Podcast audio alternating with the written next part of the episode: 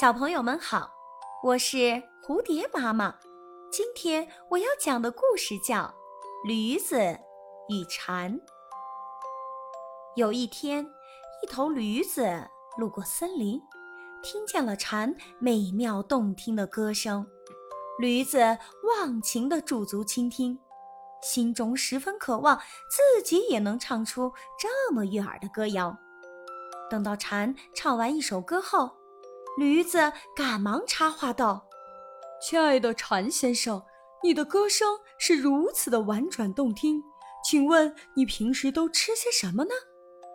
蝉说：“我每天只吃露水。”听了蝉的话，驴子欣喜不已，一回到家便迫不及待地效仿蝉，每天只喝露水度日。